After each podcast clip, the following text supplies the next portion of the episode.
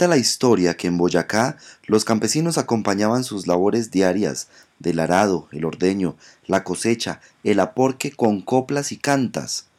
Así fue como don Vidal Moreno, del municipio de Zetaquira, se enamoró de la música y las historias. Ojitos negros preciosos de mi corazón y mi encanto, qué cositas me ha brindado para yo quererte tanto.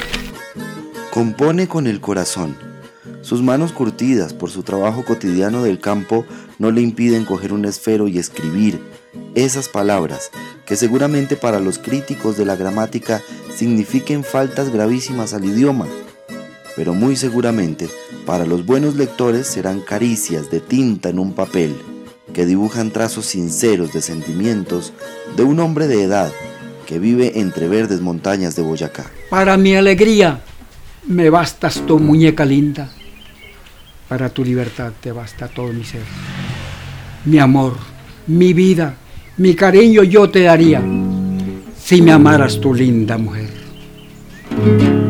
Tengo en ti mi ilusión todos los días y eres tú el rocío para mi alma, el calmante a mis dolores, alma mía, consuelo mi tristeza, vida y calma.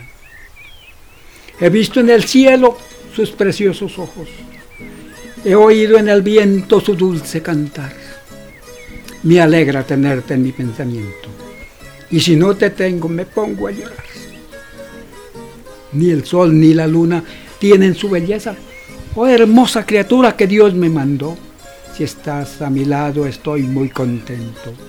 Y si no te tengo triste lloro yo. Si quieres amor te doy mi corazón. Y si quieres más mi vida te doy. Eres tan preciosa que todo mereces. Besitos, abrazos, cariño y amor.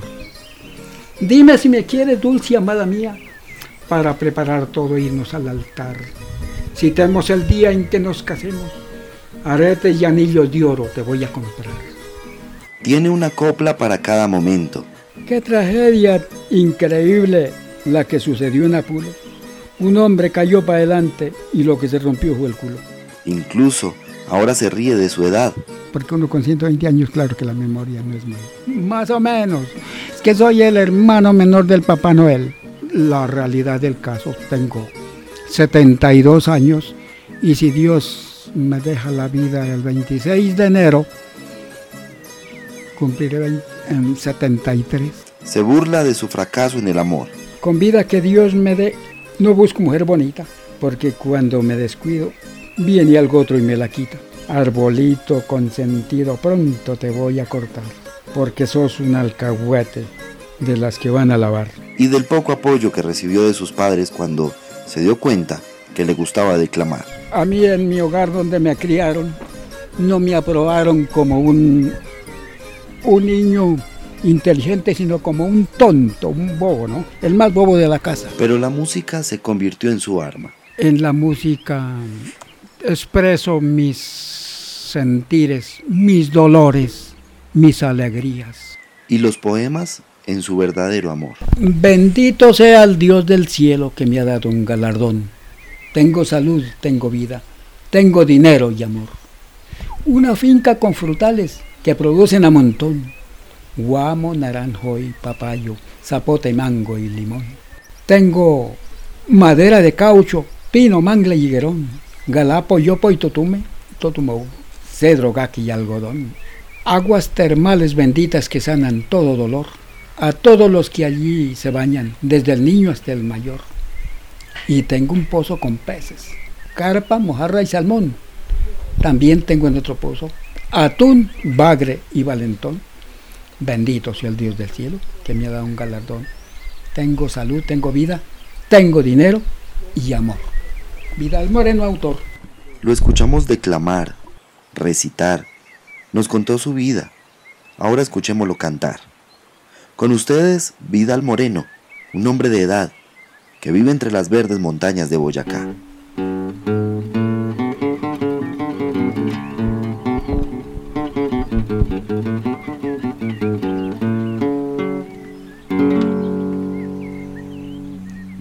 Desde un tétrico hospital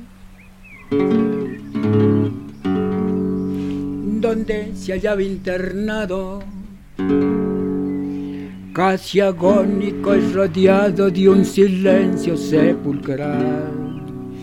Con su ternura habitual, la que siempre demostró, quizás con esfuerzo no, desde su lecho sombrío, un enfermo amigo mío, esta carta me escribió. Querido amigo, quisiera que al recibir la presente te halles bien y que la suerte te acompañe por doquiera. De mi parte y mal pudiera decirle que estoy mejor, si al contrario en mi dolor, postrado en mi lecho yerto, yo soy un pobre esqueleto que a mí mismo me da horror.